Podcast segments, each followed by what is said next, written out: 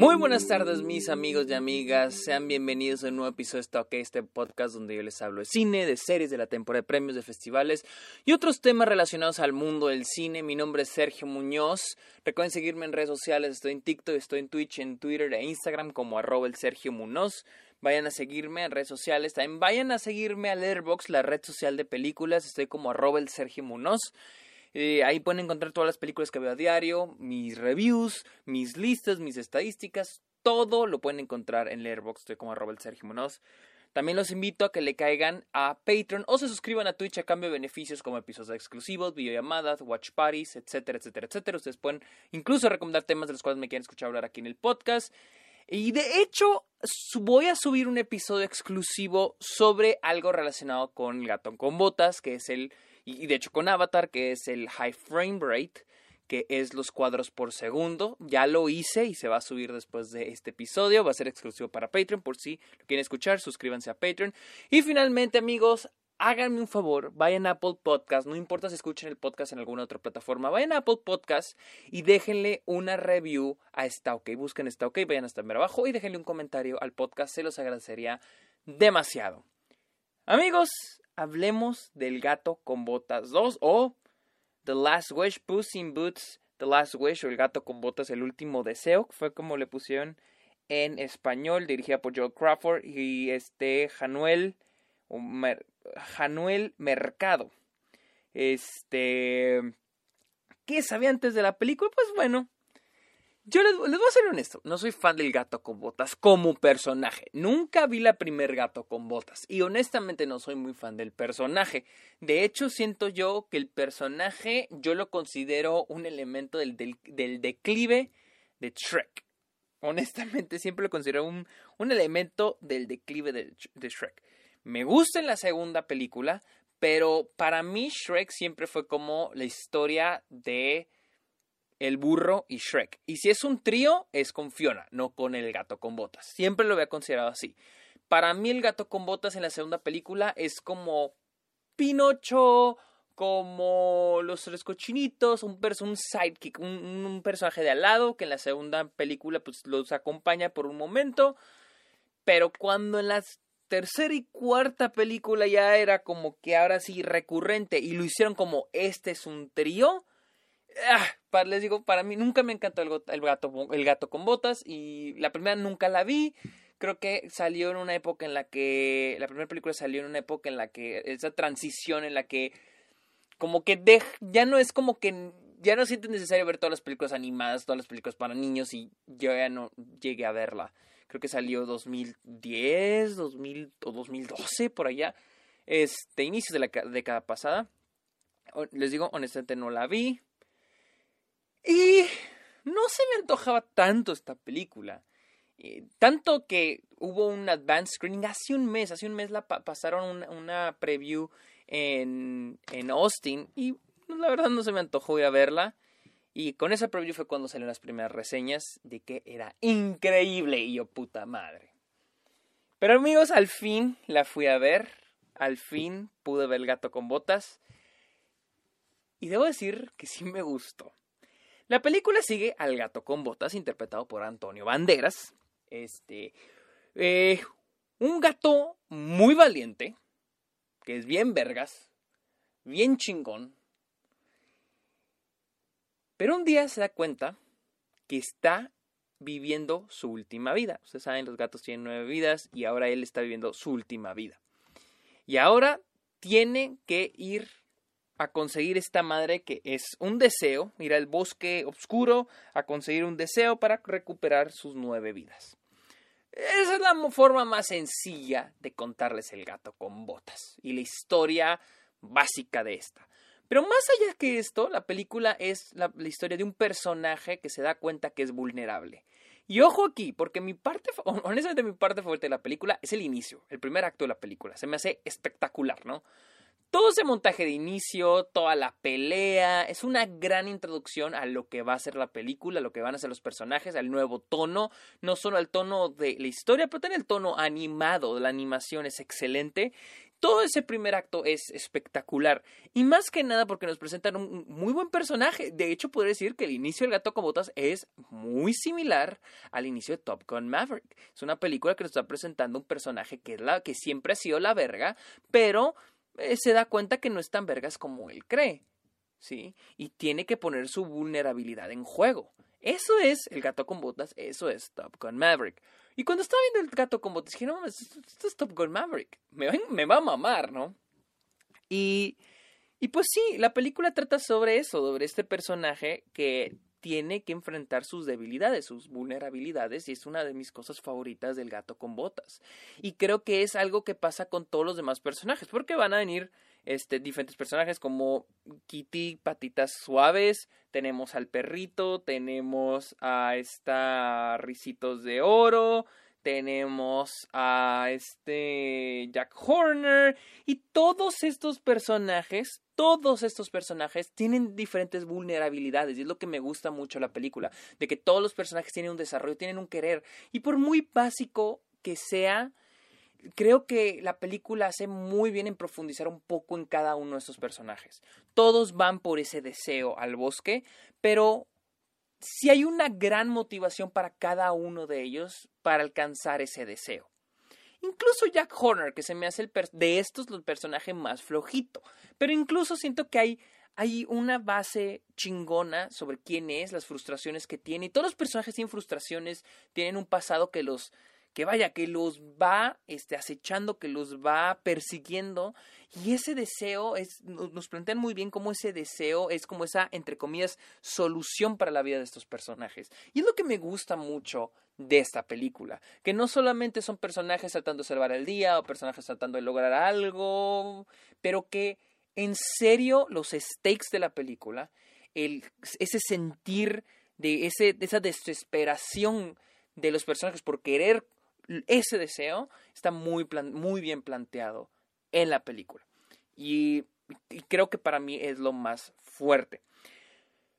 No creo que sea perfecta, honestamente, no es perfecta la película. Sí tiene algunos peros, más que en ese segundo acto. Siento que antes de que los personajes entren al bosque es un poco rebuscar la película. Siento que terminan de aquí, por acá, para acá y para acá. Para lo terminar en el mismo punto que es en el bosque. Siento que eh, se vuelve un poquito enredosa. Y también a veces siento el mensaje de la película un poco en la cara cuando creo que está bien explicada. O sea, siento que hay momentos donde la película sí está muy en la cara el mensaje y sin ser necesario. Más que nada con este personaje, Lobo. El personaje que va buscando al gato con botas para matarlo o para cazarlo, lo que sea que sea.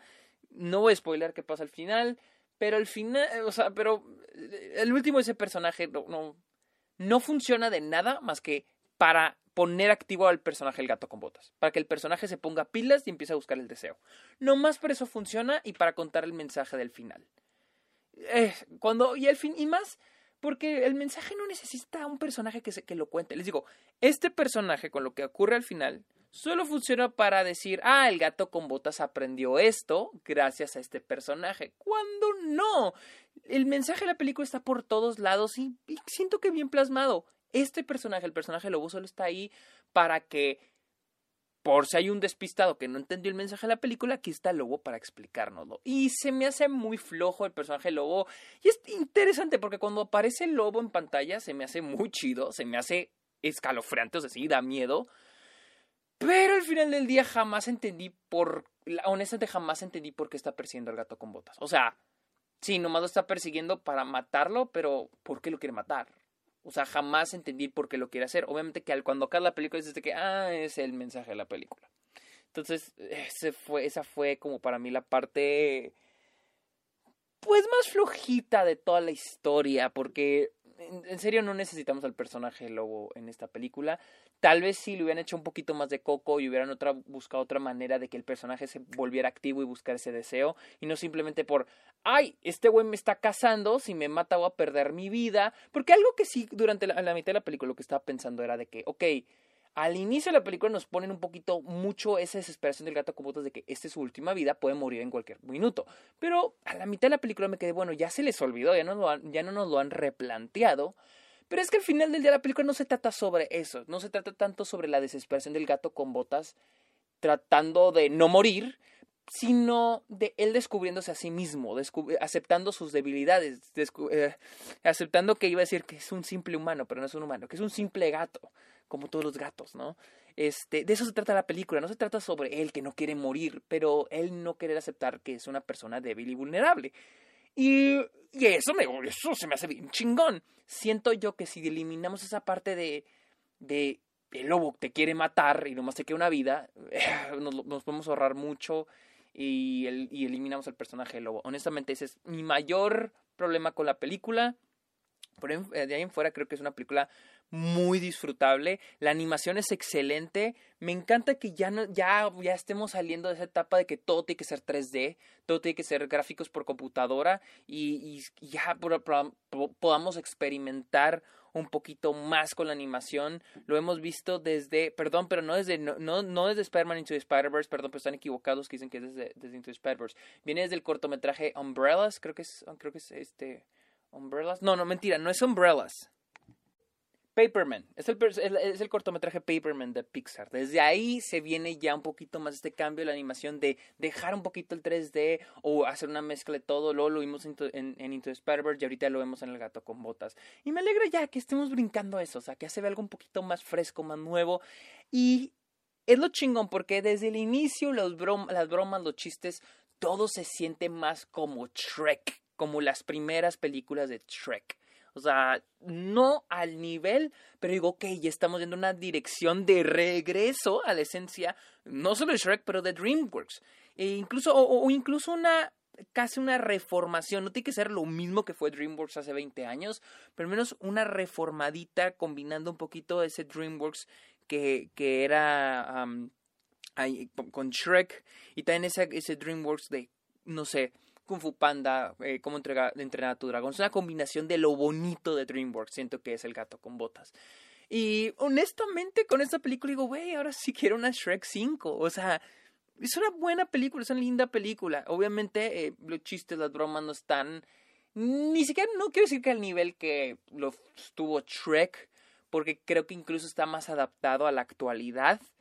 Y aquí, voy con algunas, otro perito que no es tanto de la película, pero es el doblaje. Vi la película doblada y, a veces no lo considero parte de la película el doblaje, porque, por ejemplo, para mí, honestamente, cuando veo una película doblada, para mí es otra versión de la película, no, no es la versión original. Perdón, pero así lo veo yo. Y ah, quiero, quiero verlo, no, no me encantó. Antonio Banderas es increíble en la película. De hecho, me gustó mucho las voces de, de esta Ricitos de Oro y los Osos, que están, eh, son voces argentinas, aunque no sé si eran personas argentinas o fueran mexicanos haciendo la voz de argentinos, no sé, pero la idea de tener diferentes acentos de voz durante la película se me hizo muy chingón, eso me, me encantó, pero por alguna razón no me encantó la voz, no me encantó la actuación de voz de perrito, no me encantó nada, no me gustó tampoco la de Kitty patitas suaves, como se llame, tampoco me encantó. O sea, y más porque siento que Antonio Banderas, o sea, está en un nivel totalmente diferente. O sea, está en un nivel muy, muy superior. O sea, Antonio Banderas como el gato con botas es, no mamen, asombroso. O sea, a mí, a mí me encanta. El hombre va a morir siendo el gato con botas. O sea, pero sí las otras actuaciones se sienten inferiores. Honestamente, se sienten muy inferiores. Eh, de ahí en fuera, siento que El gato con botas es una película que recomiendo mucho. Es muy entretenida, es divertida. Totalmente vale la pena la pagada para el, y el tiempo para ir al cine con la familia, para verla, porque sí está chida, está linda, está padre. Es una buena película. Pero bueno, esta fue mi opinión del gato con botas, el último deseo, creo que se llama, eh, la cual está en cine de todo el mundo en este momento. Recuerden seguirme en redes sociales como arroba el Sergio Munoz, en el Letterboxd, arroba el Sergio Munoz, cáiganle a Patreon, suscríbanse a Twitch y finalmente amigos, cáiganle a Apple Podcast, busquen Está OK y déjenle una review al podcast. Amigos, muchísimas gracias por escuchar este episodio. Que tengan muy bonito día. Bye.